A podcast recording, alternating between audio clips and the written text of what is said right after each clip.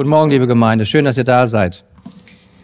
Wir haben vor uns ein wunderbares Projekt für die ganze Gemeinde. Es heißt biblische Seelsorge in der Gemeinde mit ihr dienen und sie empfangen.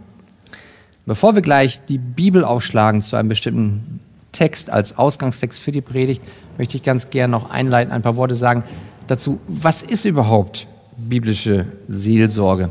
Also wenn wir uns den Begriff biblische Seelsorge angucken, dann steckt ja schon mal da Seelsorge drin. Seelsorge heißt im Grunde genommen, dass wir uns kümmern um die Seele, um das Herz des anderen.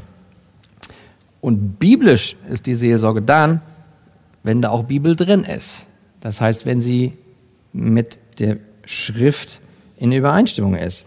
Das heißt, wir, wir nehmen, jeder einzelne von uns, die Bibel, nehmen die Wahrheiten daraus und kommen damit in Liebe an die Seite des Nächsten und sprechen über das, was Gott in seinem Wort sagt und wenden das auf das Herz an.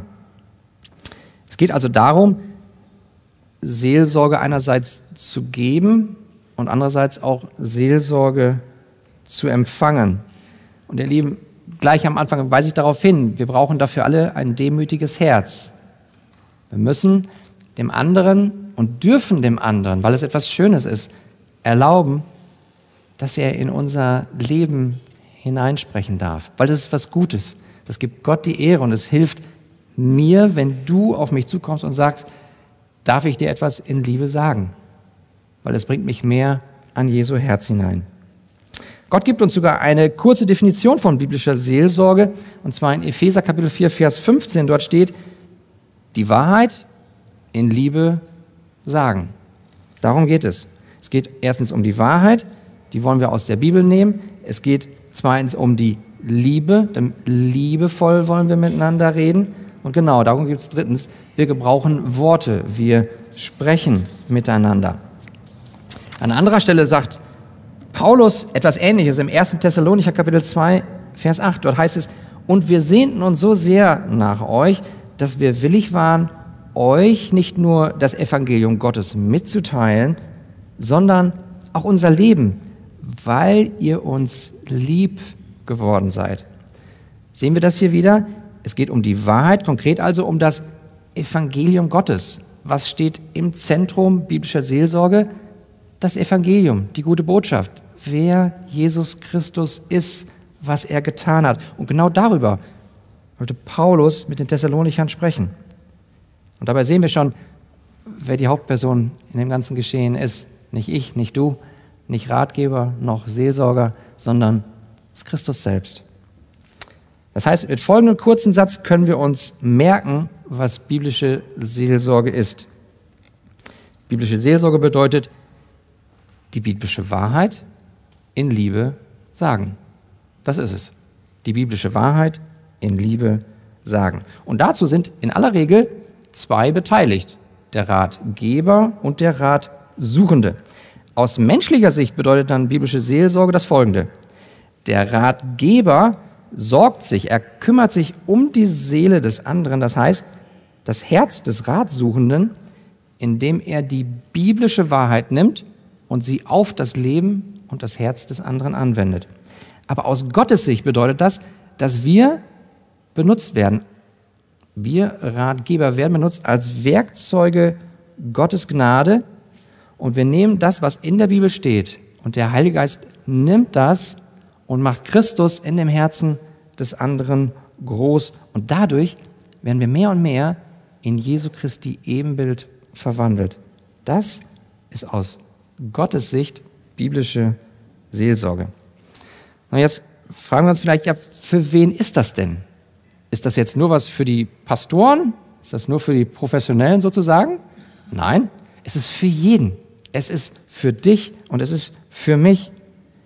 Denn jeder, also wenn ich jetzt mal so einfach so sagen darf, du Elfi oder du Beate oder du George oder wie alle heißt, wir alle, wir alle machen Seelsorge. Ob uns das bewusst ist, ja oder nein. sei dahingestellt. Aber in dem Moment, wo wir uns um den anderen kümmern, indem wir uns mit ihm unterhalten, geben wir Seelsorge und wir empfangen auch Seelsorge, wenn wir nämlich zuhören und uns auch etwas sagen lassen. Wo findet das statt? Im Alltag? Überall. Überall dort, wo Gott dich hinstellt. Also überall dort, wo wir Worte gebrauchen. Und ihr Lieben, diese Worte, die wir gebrauchen, darauf kommt es an. Denn Gott sagt im Buch der Sprüche, nämlich in Kapitel 18, Vers 21, Tod und Leben steht in der Gewalt der Zunge. Das ist gewaltig. Also mit der Zunge sprechen wir Worte, die Leben bringen. Wenn sie Leben bringen, dann erbauen sie, dann, dann kommen wir zu dem anderen und bringen ihm etwas, was ihn ermutigt, was ihn tröstet, was ihn auch ermahnt.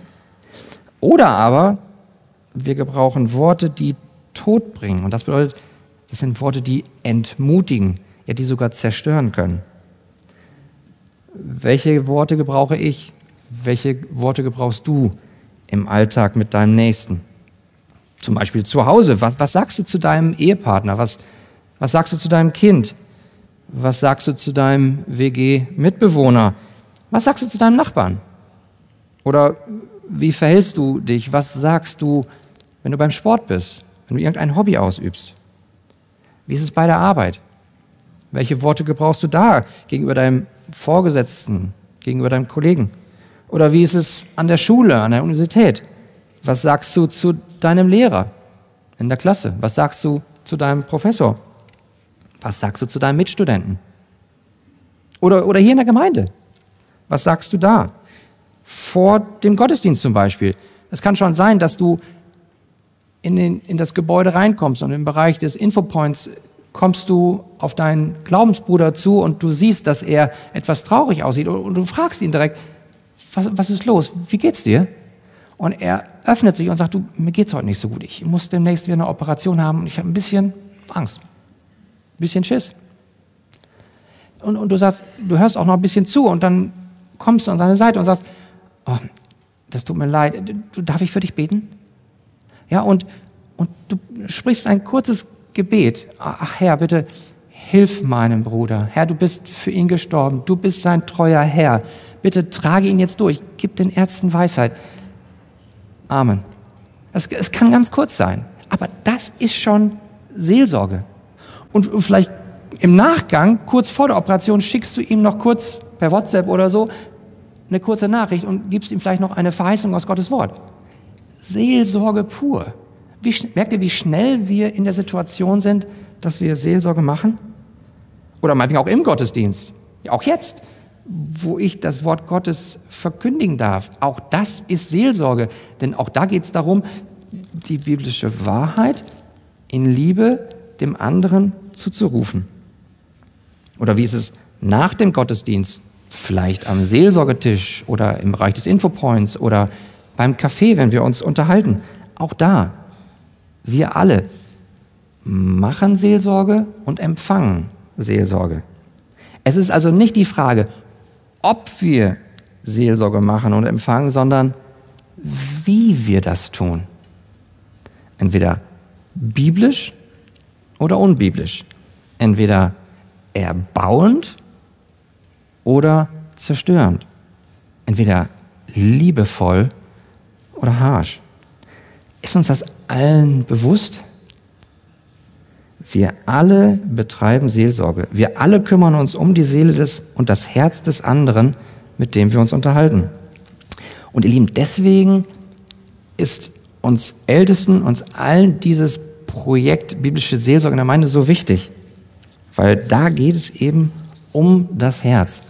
Und das ist etwas Schönes etwas Wunderbares, ein großes Vorrecht. Deswegen seid bitte jetzt auch dann am kommenden Freitag und Samstag und dann auch an dem Sonntag, wenn der Christian uns das wieder predigt, zum Herzen mit dabei. Nun also als Auftakt eine Predigt zum Herzen. Na klar, weil was ist das Hauptziel, Objekt der Seelsorge? Es ist das Herz. Und ihr Lieben, ich möchte euch gestehen, als ich mich darauf vorbereitet habe und auch während der Predigt, ich habe so einen Kampf gehabt, weil es ist so umfassend tief und auch so wunderschön, dieses Thema, dass ich gedacht habe, was, was nehme ich aus diesem wunderbaren Buffet? Und ihr Lieben, deswegen ist das nicht nur eine Predigt. Christian bricht ja auch noch. Es kommt noch ein ganzes Seminar und dann machen wir das unser Leben lang weiter. Es ist einfach so umfassend tief und breit und so spannend, die Bibel zu erforschen, was sie alles sagt über das Herz. Was ist das Herz überhaupt? Nun, die Bibel unterscheidet zwischen dem äußeren und dem inneren Menschen. Wir sehen das zum Beispiel im 2. Korinther Kapitel 4, Vers 16. Darum lassen wir uns nicht entmutigen, sondern wenn auch unser äußerer Mensch zugrunde geht, so wird doch der innere Tag für Tag erneuert. Ja, wir unterscheiden also den äußeren Menschen, den Leib, das Fleisch, was wir anfassen können, und das Innere. Und das ist das Herz, das ist das Innere, das ist die Seele, das ist der Charakter. Die Bibel nennt einen Begriff als Oberbegriff und das ist Herz.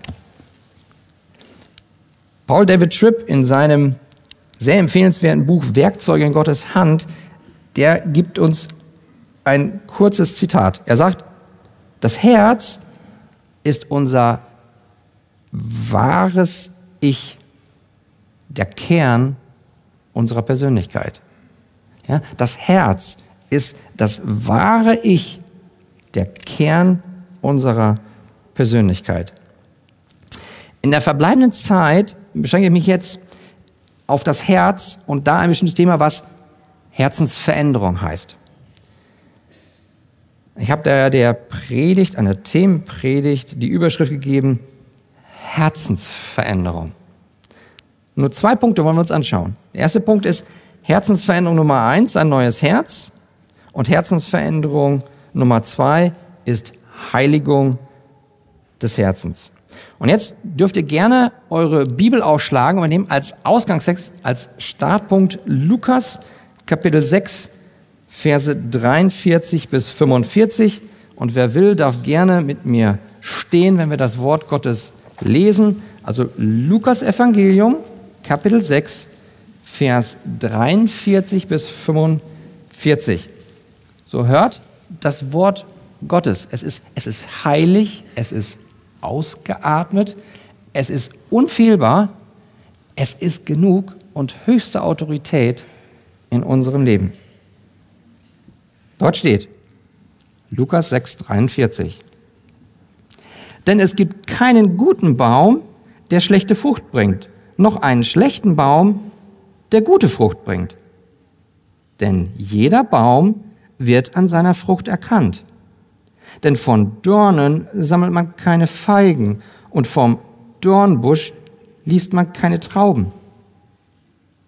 Gute Mensch bringt aus dem guten Schatz seines Herzens das Gute hervor.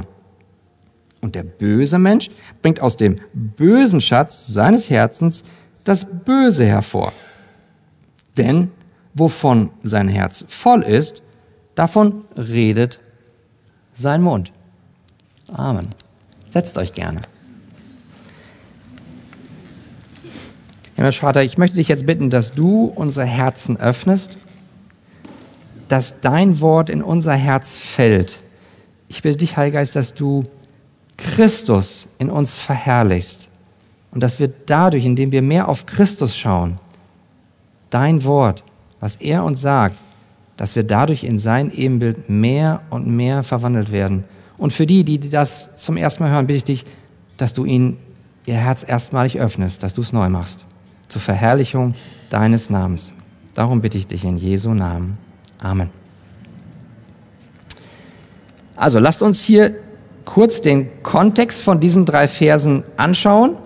Ähm, diese drei Verse, die wir eben gelesen haben, die sagt Jesus in seiner sogenannten Rede auf der Ebene.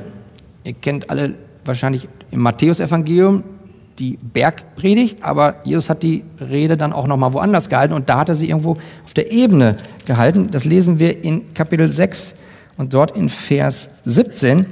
Dort steht, und er, das ist Jesus, stieg mit ihnen hinab und stellte sich auf einen ebenen Platz mit einer Menge seiner Jünger und einer großen Menge Volkes. Also wer hört da die Rede von Jesus Christus? Das sind einerseits die große Menge seiner Jünger, andererseits auch das Volk. Und auch wir hören jetzt das Wort Gottes. Wir haben es eben noch gelesen. Auch wir sind gekommen, um Jesu Worte zu hören. Kommen wir also zum ersten Hauptpunkt. Herzensveränderung Nummer eins, ein neues Herz. Schauen wir uns die drei Verse in Lukas 6, 43 bis 45 an. Jesus gibt uns zunächst in Vers 43 ein Bild. Das ist ein Bild von zwei Bäumen. Jesus, er sagt, denn es gibt keinen guten Baum, der schlechte Frucht bringt, noch einen schlechten Baum, der gute Frucht bringt. Also er unterscheidet hier zwei Bäume. Es gibt einen guten Baum und dieser gute Baum steht bildlich für den erretteten Menschen, für den Gläubigen. Und es gibt einen schlechten Baum, dieser steht bildlich für den unerretteten, also ungläubigen Menschen. Ein guter Baum, so Jesus, bringt keine schlechte, sondern eine gute Frucht. Und ein schlechter Baum, so sagt er, bringt keine gute Frucht, sondern schlechte Frucht. Das hört sich doch mal zunächst ziemlich hart an, oder? Ich meine, was ist da mit dem ungläubigen Alfons zum Beispiel, der regelmäßig für seine Mutter einkaufen geht? Ist doch auch was Gutes, was er macht, oder? Nun, auf der zwischenmenschlichen Ebene von Mensch zu Mensch, beispielsweise von Sohn zu Mutter, ist das tatsächlich gut. Aber wovon Jesus hier spricht, er spricht von der vertikalen Ebene, von dem Verhältnis zwischen Alphons und Gott. Und in dieser vertikalen Beziehung, da ist es keine Frucht im Sinne von Vers 43, den wir eben gelesen haben, weil Alphons durch sein totes, ungläubiges Herz gar nicht zur Ehre Gottes handeln kann. Das heißt, sein Herz kommt nicht mit. Und darum geht es ja. Es geht ja um das Herz. Und Alphons neigt noch dazu, weil er unerrettet und unerlöst ist, für sich selbst zu leben. Er dreht sich nur um sein eigenes Königreich. Aber natürlich, verstehe ich bitte richtig, ich freue mich über jeden Menschen, auch wenn er ungläubig ist. Erstens, dass er hier ist, herzlich willkommen. Und wenn du auch noch deiner Mutter beim Einkaufen bist, ist das wunderbar, mach das weiter. Aber Jesus geht hier tiefer, er will an unser Herz. Und dann nimmt Jesus dieses Bild von Vers 43 und erklärt uns in dem nächsten Vers, in Vers 44, das folgende. Er sagt, denn jeder Baum wird an seiner Frucht erkannt, denn von Dornen sammelt man keine Feigen und vom Dornbusch liest man keine Trauben. Also Jesus erklärt, jeder Baum wird woran erkannt? An seiner Frucht. Also willst du wissen, was für einen Baum du vor Augen hast, dann schau dir seine Frucht an. Schau dir die Baumkrone an. Was wächst da? Ist die Frucht eine Feige, so sagt er hier in einem Beispiel, so weißt du, dass sie nicht von den Dornen kommt, sondern dass dieser Baum, den du dir gerade anschaust, dass es ein Feigenbaum ist. Denn das Prinzip ist, der Baum bestimmt die Frucht. Nicht umgekehrt, die Frucht bestimmt den Baum, sondern der Baum ist das Entscheidende. Der Baum bestimmt die Frucht. Ein guter Baum bringt eine gute Frucht, weil er ein guter Baum ist. Es besteht also eine biologische Übereinstimmung zwischen der Baum-DNA und der Baumfrucht. Wenn du also in deinem Garten einen Apfelbaum gepflanzt hast, dann ist in den Wurzeln die genetische Information für Äpfel enthalten. Und ein solcher Apfelbaum wird als Frucht Äpfel und eben nicht Birnen bringen. Jesus nimmt nun dieses Bild von Vers 43, nimmt die Erklärung von Vers 44 und geht zu Vers 45 und dort macht er eine konkrete Anwendung auf das Herz des Menschen. Vers 45, schaut bitte nochmal rein, da steht, der gute Mensch bringt aus dem guten Schatz seines Herzens das Gute hervor und der böse Mensch bringt aus dem bösen Schatz seines Herzens das Böse hervor. Denn wovon sein Herz voll ist, davon redet sein Mund. Also Jesus gebraucht das Bild von diesen zwei Bäumen und wendet es an auf das Herz seiner Zuhörer, auf mein Herz, auf dein Herz. Der gute Baum ist, wie eben schon erwähnt, der gute, weil durch Gottes Gnade errettete Mensch. Der schlechte Baum ist der schlechte, weil noch unerrettete Mensch. Die guten Wurzeln sozusagen, das ist der gute Schatz des Herzens. Die schlechten Wurzeln sind der böse Schatz des Herzens. Und die gute Frucht, was ist das? Das ist, naja, das Gute, die guten Werke. Letztlich die Frucht des Geistes. Und wovon dann sein Herz voll ist, davon redet sein Mund. Das heißt, was im Herzen drin ist, kommt auch raus. So, jetzt dürfen wir uns fragen, ja, wie, wie kommt das überhaupt? Wie kann es sein, dass es einen guten Baum gibt, einen guten Menschen, ein gutes Herz? Umgekehrt, wie kann man ein schlechter Baum sein? Schlechter Mensch? Oder wie kann es sein, dass man ein böses Herz hat? Und bei all den Antworten, die jetzt kommen, da können wir nur in einem Buch suchen. Und das ist die Bibel selbst. Das heißt also, viele andere Menschen haben sich schon mit dem Menschen befasst. Ja, das hat auch ein äh, Sigmund Freund oder ein Karl Jung oder Alfred Adler oder viele andere Psychologen getan. Aber wenn es letztlich darum geht, wer definiert die biblische Wahrheit für die biblische Seelsorge, da gibt es nur einen, unseren Schöpfer Gott, und der hat uns was gegeben? Sein Wort. Wenn wir dazu Arm sagen? Das ist die Grundlage. Was sagt uns denn Gott in seinem Wort zu diesem Thema? Nun, Paulus sagt uns zum Beispiel im Römer Kapitel 3, Vers 9, da hat er alle, nämlich Juden und Griechen, also alle, beschuldigt, dass sie alle unter der Sünde sind. Das ist jetzt wieder eine harte Diagnose, aber das ist nicht meine, das ist die Gottes. Gott kennt unsere Herzen. Und dann führt Paulus weiter aus in den Versen 10 bis 14, wie in dem Psalm geschrieben steht, Paulus sagt, es ist keiner gerecht, auch nicht einer. Es ist keiner, der verständig ist, der nach Gott fragt. Sie sind alle abgewichen. Sie taugen alle zusammen nichts. Da ist keiner, der Gutes tut. Da ist nicht einer. Ihre Kehle ist ein offenes Grab. Mit ihren Zungen betrügen sie. Otterngift ist unter ihren Lippen. Ihr Mund ist voll Fluchen und Bitterkeit. Worte gebrauchen, reden mit dem Mund, das ist unser Thema von Lukas 6. Und die Diagnose ist, bist du noch unerrettet, dann kommt da nur Böses raus. Also jeder Mensch, auch ich vor meiner Wiedergeburt, bin ein schlechter Baum. Auch ich hatte ein böses Herz durch und durch. Und das ist schon seit dem Sündenfall so, dass wir, auch ich, als Sünder geboren bin. Schon König David hat im Psalm 51, Vers 7 ausgerufen, in Schuld bin ich geboren. Und Paulus betont dann in Römer Kapitel 5, Vers 12, durch einen Menschen, das ist Adam, ist die Sünde in die Welt gekommen und durch die Sünde der Tod und so ist der Tod zu allen Menschen hingelangt, weil sie alle gesündigt haben. Auch ich, auch du, wir alle. Also Adams Sündenfall ist auch mein Sündenfall und dein Sündenfall. Ein böses Herz kann in dem Sinne keine geistlich gute Frucht bringen, weil ein böses Herz geistlich tot ist. Denn Paulus sagt uns in Epheser Kapitel 2, Verse 1 bis 3, ihr Epheser, ihr wart geistlich tot durch Übertretungen und Sünden, in denen ihr einst gelebt habt.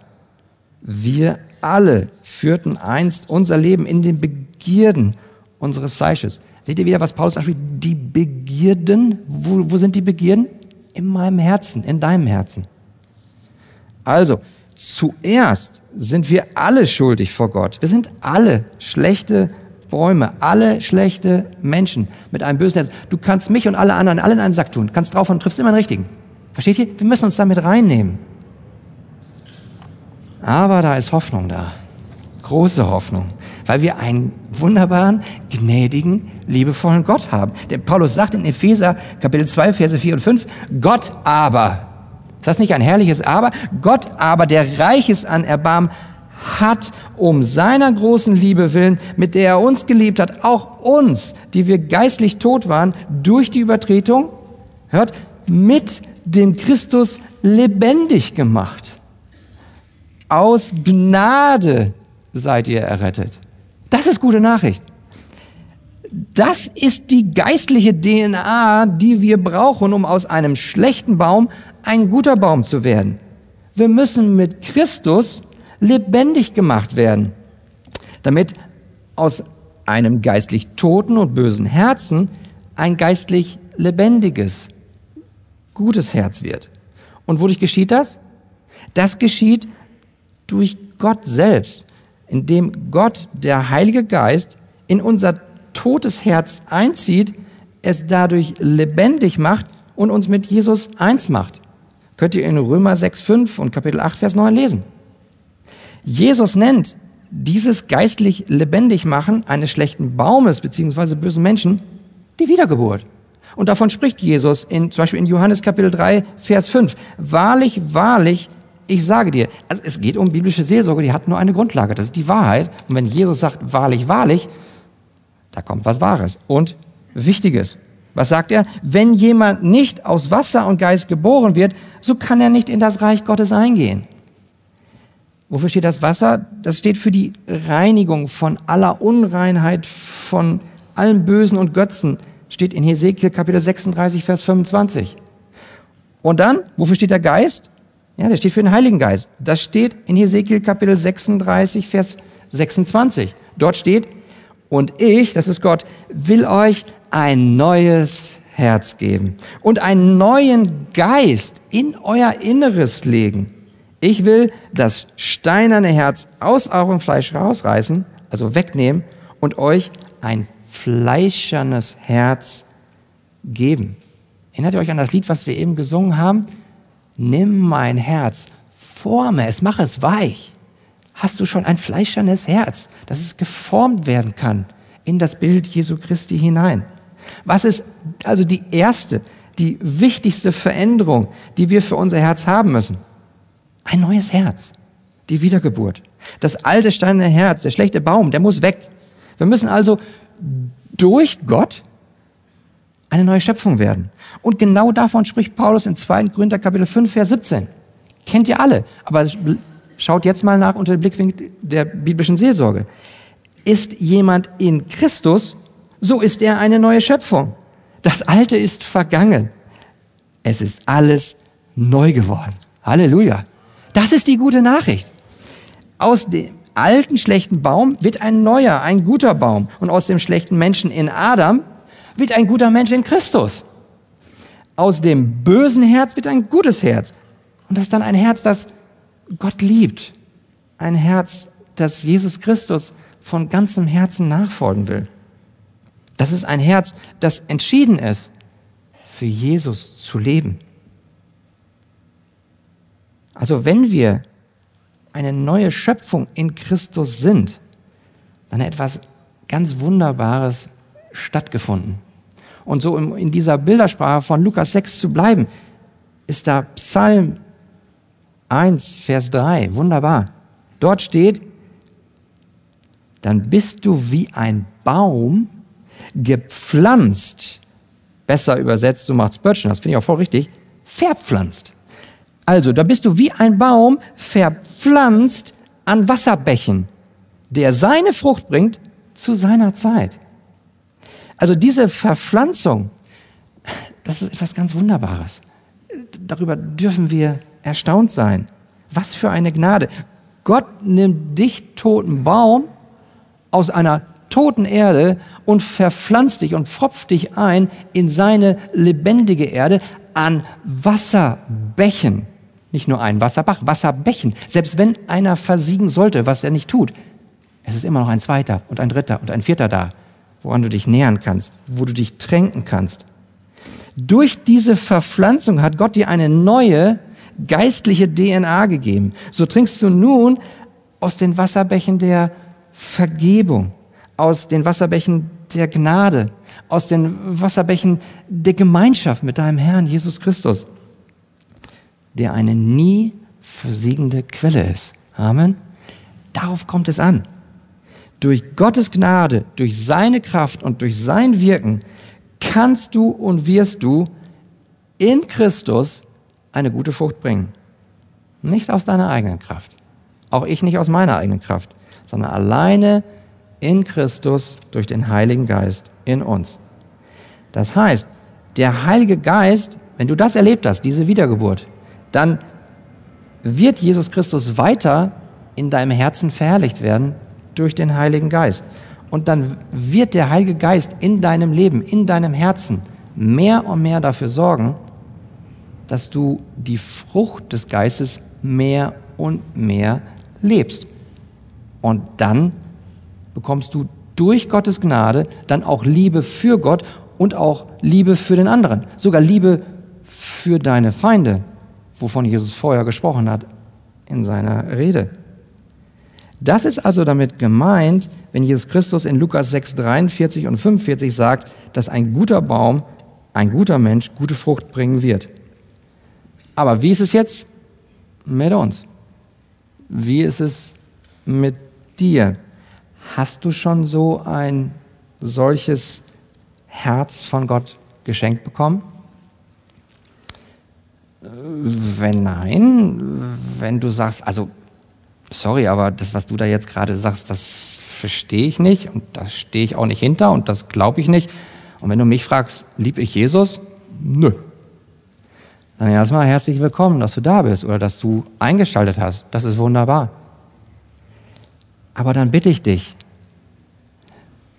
geh ins Gebet. Bitte Gott, dass er dir gnädig ist bitte ihn, dass er dir ein neues Herz schenkt, sodass du dann umkehren kannst und dass du dann aufhörst, dich um dich selbst zu drehen und dass aus einem schlechten toten Baum ein lebendiger Baum wird.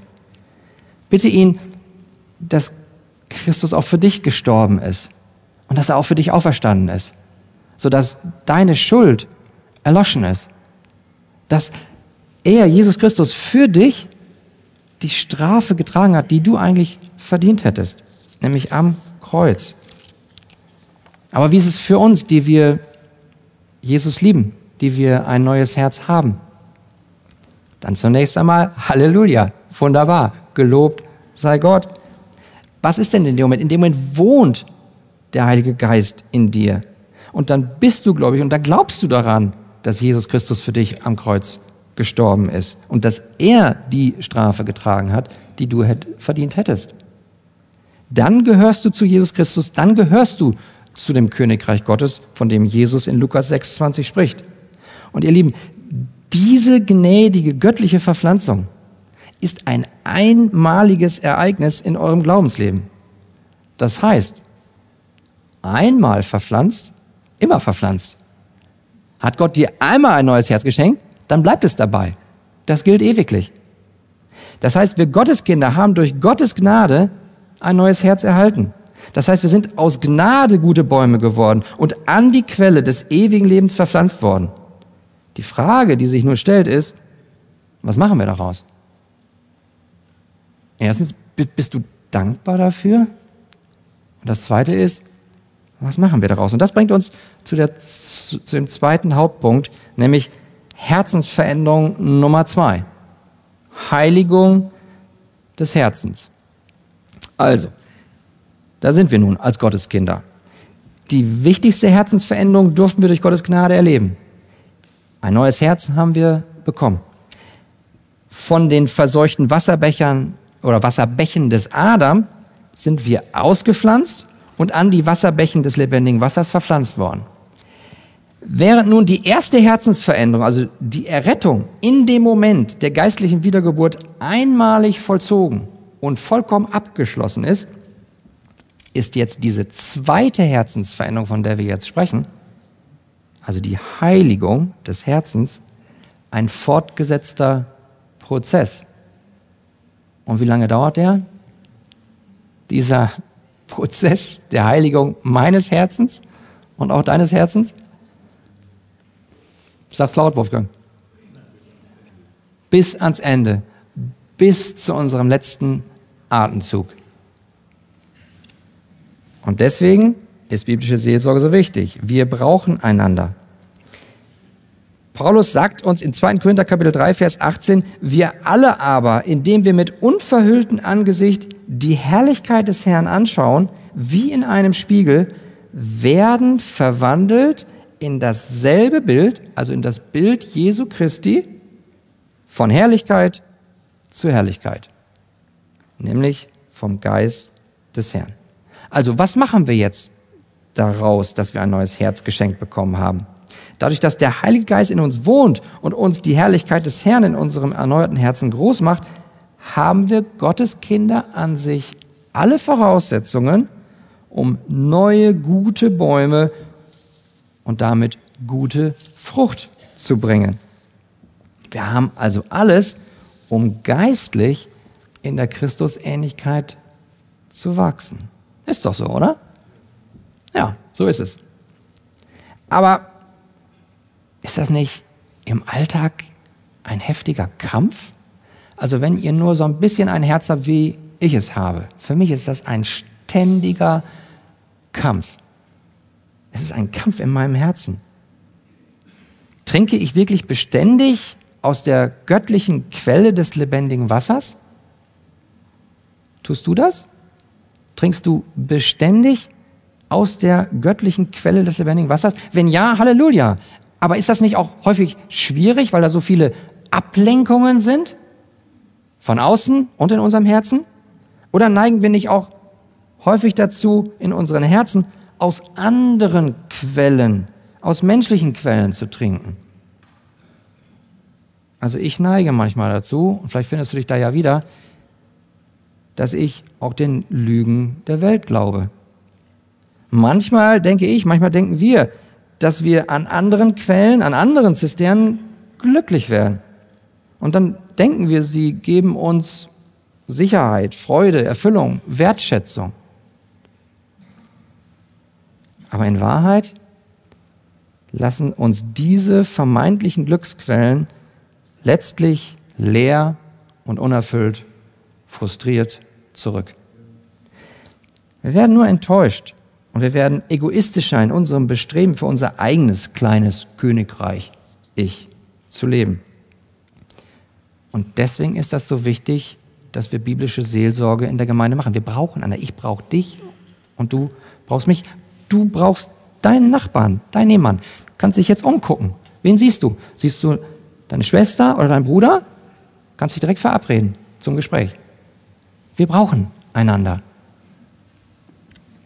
Jesus spricht dieses Herzensproblem von mir, von uns allen in Lukas 6,45 ganz klar an. Dort heißt es, der gute Mensch bringt aus dem guten Schatz seines Herzens das Gute hervor und der böse Mensch bringt aus dem bösen Schatz seines Herzens das Böse hervor.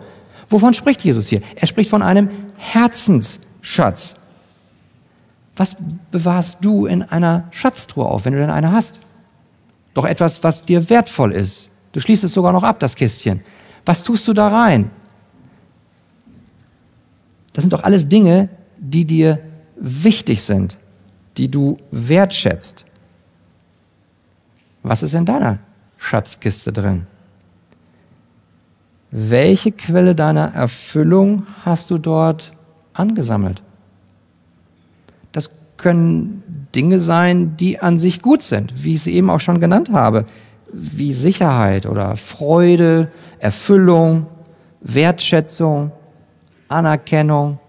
All diese Dinge sind als solche erstmal gut.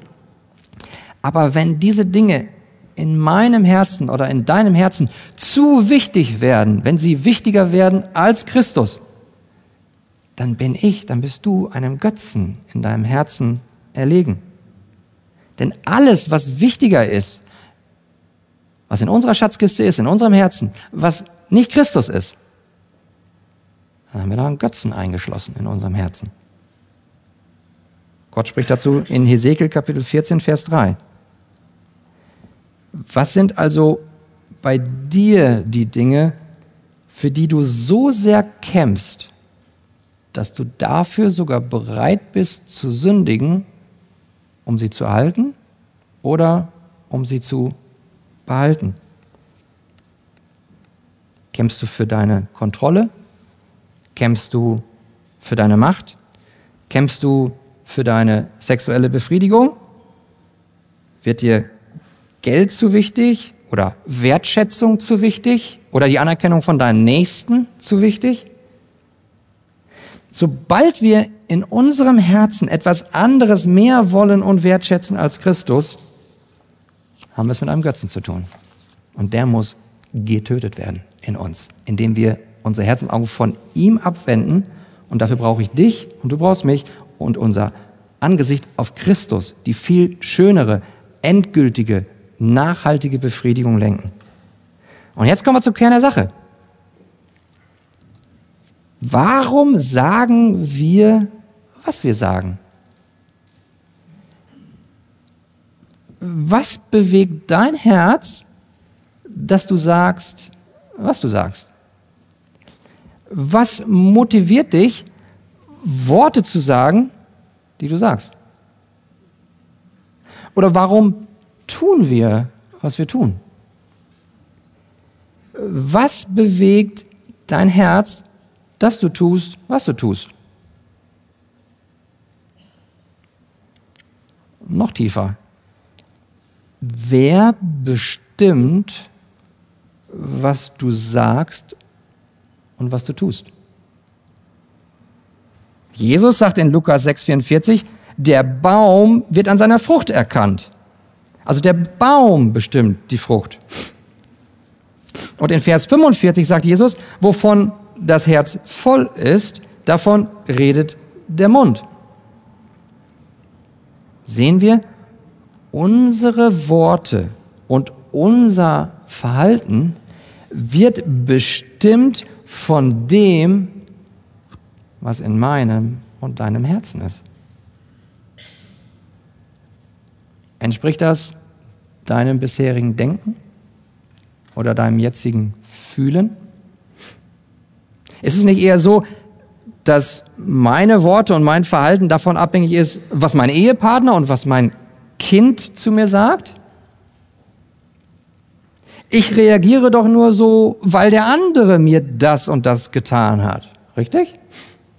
Ne, sagt Jesus. Das ist nicht so. Meine Worte und mein Verhalten wird bestimmt durch mein Herz und nicht durch andere. Folgende Szene kennt ihr vielleicht aus dem Kinderzimmer mit dem Hause Familie Kniesel null Ähnlichkeit, völlig klar. Der Bruder streitet sich mit seiner Schwester und der Vater kommt dazu und fragt, was ist denn hier los? Variante Nummer eins, der Bruder sagt, sie hat mir das Auto weggenommen, deshalb habe ich sie gehauen. Was ist hier geschehen? Der Bruder sagt, ich habe sie nur deswegen gehauen, weil sie mir das Auto weggenommen hat.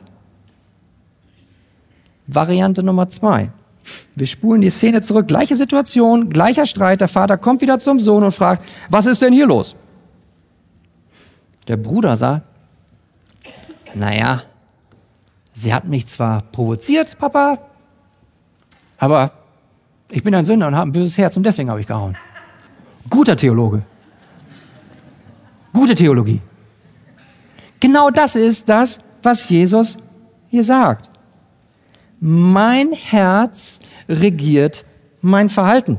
Aber ihr Lieben, nicht, dass ihr jetzt denkt, das gibt's nur im Kinderzimmer. Nee, das gibt's bei uns Erwachsenen im Wohnzimmer genauso. Klassisches Beispiel aus der Seelsorge.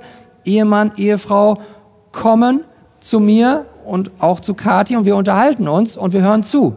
Und der Mann sagt, ja, also, ich habe harsche Worte gesagt, ja, weil sie aber auch mir das und das vorher gesagt hat.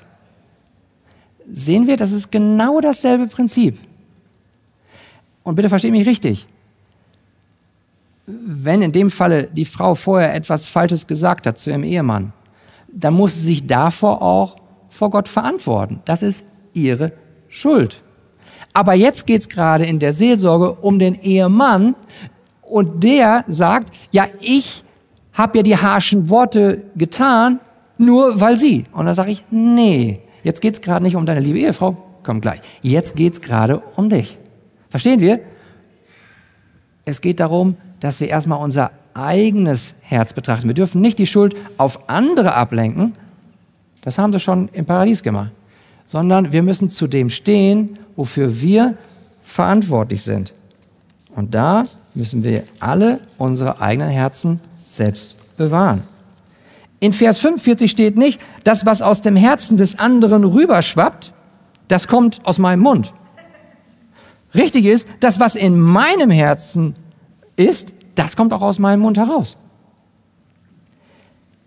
Jesus sagt es in Matthäus Kapitel 15, Verse 18, 19 vollkommen klar. Was aber aus dem Mund herauskommt, das kommt aus dem Herzen und das verunreinigt den Menschen. Denn aus dem Herzen kommen böse Gedanken, Mord, Ehebruch, Unzucht, Diebstahl, falsche Zeugnisse, Lästerung. Also nicht der andere bestimmt mein Herz, sondern mein Herz regiert meine Worte und mein Verhalten. Es ist das Herz der Kern der Persönlichkeit. Das Herz ist das Kontrollzentrum, wo alle Wünsche zusammenkommen, wo alle Sehnsüchte sind, wo alle Gefühle sind, wo alle Worte sind. In deinem Herzen sind auch Entscheidungen. Da ist dein Wille, da ist dein Begehren. Und dazu gehört im Kern, was uns wichtig ist, was in unserer Herzensschatztruhe drin ist. Und dafür brauchen wir biblische Seelsorge. Aber ihr Lieben, unser Gott, er kennt unsere Herzen. Er kennt auch dein Herz. Er kennt mein Herz. Und er kennt unseren Kampf. Er kennt unseren Kampf mit der gegenwärtigen Sünde in unserem Herzen. Hört, was Gott sagt in Jeremia Kapitel 2, Verse 11 und 13. Hat je ein Heidenvolk die Götter gewechselt, die doch nicht einmal Götter sind? Rhetorische Frage, nein. Aber mein Volk hat seine Herrlichkeit vertauscht gegen das, was nicht hilft. Vers 13, denn mein Volk hat eine zweifache Sünde begangen. Mich, die Quelle des lebendigen Wassers, haben sie verlassen, um sich Zisternen zu graben, löchrige Zisternen, die kein Wasser halten. Sehen wir, nur wenn wir aus der richtigen Quelle, aus Gott selbst und seinem Wort trinken, kann gute Frucht aus unseren Herzen kommen. Und dafür brauchen wir einander. Dafür brauche ich es, dass Kati, meine Kinder und jeder andere von euch an meine Seite kommt und mir in, in Liebe die Wahrheit bringt. Wir haben, jeder Einzelne, du und ich, wir sind verantwortlich für unser eigenes Herz. In Sprüchen 4,23 steht, mehr als alles andere. Was? Das ist eine ganz schöne Priorität, oder? Mehr als alles andere, behüte dein Herz, denn von ihm geht das Leben aus. Und der Schreiber des Hebräerbriefes, er ruft uns ausdrücklich zu, in Hebräer 12, 14, der eigenen Heiligung nachzujagen. Und ein Weg der Heiligung nachzujagen ist es, das eigene Herz, das eigene Wurzelwerk des Herzens zu stärken. Und wie geht das? Ich meine, womit nimmt ein Baum das Grundwasser auf? Mit seinen Wurzeln. Du, liebes Gotteskind, bist inzwischen jetzt ein guter Baum geworden. Wie sieht es mit deinem Wurzelwerk aus? Die Wurzeln eines Baumes breiten sich wo aus? Im Verborgenen, nämlich unter der Erdoberfläche. Niemand sieht das Wurzelwerk. Auf unsere Herzen übertragen heißt das, bist du bereit, deine Herzenswurzeln im Verborgenen, in deinem stillen Kämmerlein zu stärken? Pflegst du im Verborgenen deine Beziehung zu deinem Herrn Jesus? Indem du deine Herzenswurzeln in sein Lebenswasser, ewiges Wasser hineintust, indem du aus Freude und Dankbarkeit die Bibel öffnest und darin liest und mehr über deinen Heiland, über Gottes Gnade erfährst. Bist du derjenige, der, der die Bibel in die Hand nimmt und und den Inhalt einatmest und in Gebet wieder ausatmest? Sinnst du nach über sein Wort? Hast du wie der Baum in Psalm 1, Vers 2 deine Lust am Gesetz des Herrn? Wenn ja, Halleluja. Wenn nein, öffne sie trotzdem und bete trotzdem. Und lass uns das gemeinsam tun. Bete mit deinem Nächsten, lies mit ihm gemeinsam in der Schrift. Wenn du Gottes Wort in dein Herz aufnimmst und darüber nachsinnst, dann stärkst du dadurch dein Wurzelwerk, dein Herzenscharakter. Das heißt, dein Baumstamm, dein Herzenscharakter, der wird dadurch stärker, er wird stabiler. Und das genau brauchen wir, wenn die Lebensstürme des Alltages kommen. Ihr Lieben, da wir in unseren Herzen also dazu neigen, von dieser einzig wahren und nachhaltig erfüllenden Quelle wegzugehen und uns Erfüllung in anderen Quellen zu suchen, brauchen wir einander in der Gemeinde. Wir brauchen einander in dieser Familie. Jeder Einzelne hier braucht den anderen. In dieser Gemeinde, in dieser lokalen Gemeinde Arche, in dieser geistlichen Familie wollen wir doch aufeinander aufpassen.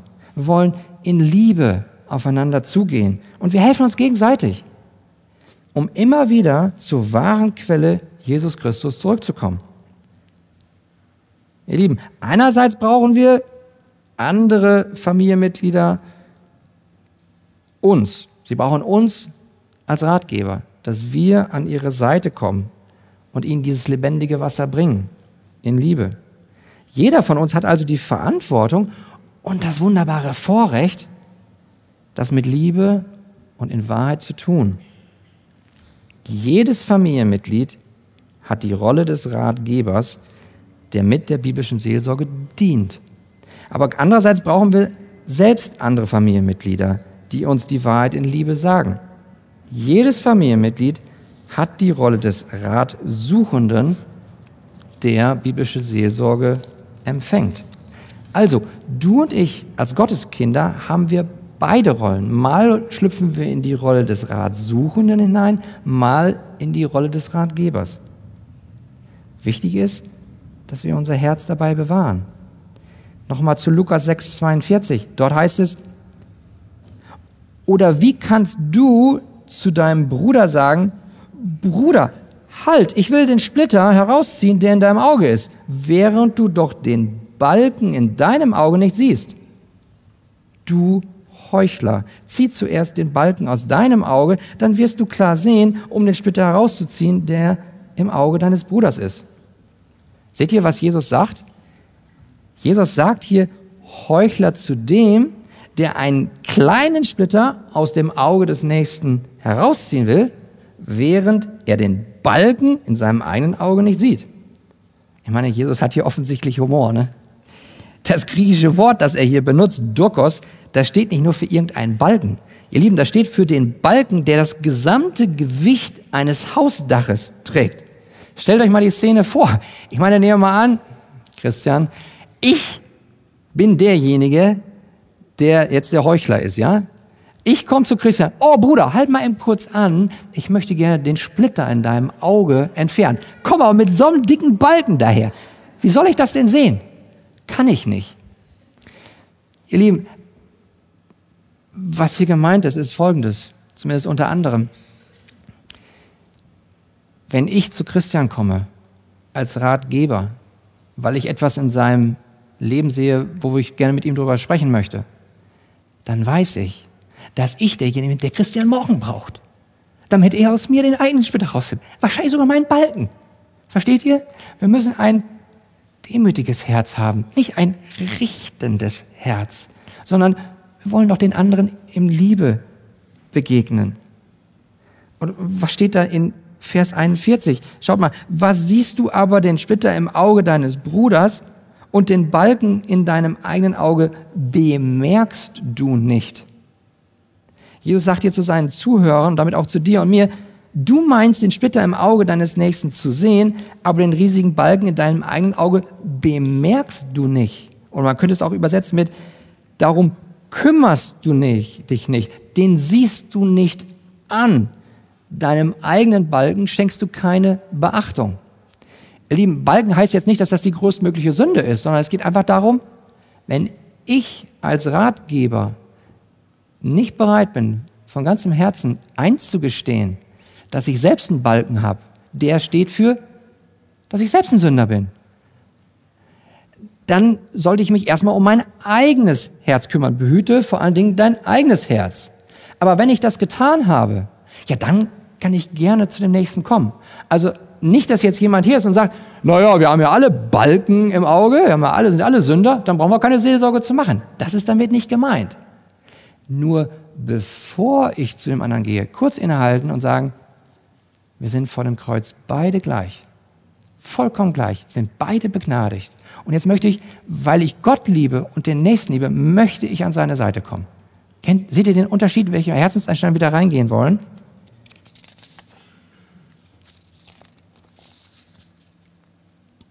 Wir brauchen also ein demütiges Herz, eine ehrliche Herzenseinstellung. Aber wisst ihr was? Die gute Nachricht steht am Ende von Vers 42. Ja, erst sagt Jesus, du Heuchler, zieh zuerst den Balken aus deinem Auge. Aber dann steht da, dann wirst du klar sehen, um den Splitter herauszuziehen, der im Auge deines Bruders ist. Also kümmere dich erst um dein Herz und dann hast du auch klare Sicht. Ja, und dann ist biblische Seelsorge gesegnet. Ihr Lieben, bei diesem ganzen Thema geht es nicht um uns. Es geht nicht um den Ratgeber und es geht auch nicht um den Ratsuchenden. Es geht um Gott selbst. Es geht nicht um unsere Ehre, sondern es geht um seine Ehre. Es geht nicht um unser kleines Königreich Ich, sondern es geht um das große Königreich, nämlich das Königreich Gottes. Und ganz egal, ob wir als Ratgeber oder Ratsuchender unterwegs sind, sind wir zwar als Gottes Kinder alle erlöst, aber bis zum letzten Atemzug hilfsbedürftig. Kannst du dazu ja sagen, dass du sagst, ja, ich bin erlöst, aber ich bin hilfsbedürftig. Dann ist der Weg frei für biblische Seelsorge in der Gemeinde. Möge Gott uns die Gnade dazu schenken, dass wir entschieden sind, für ihn zu leben. Amen.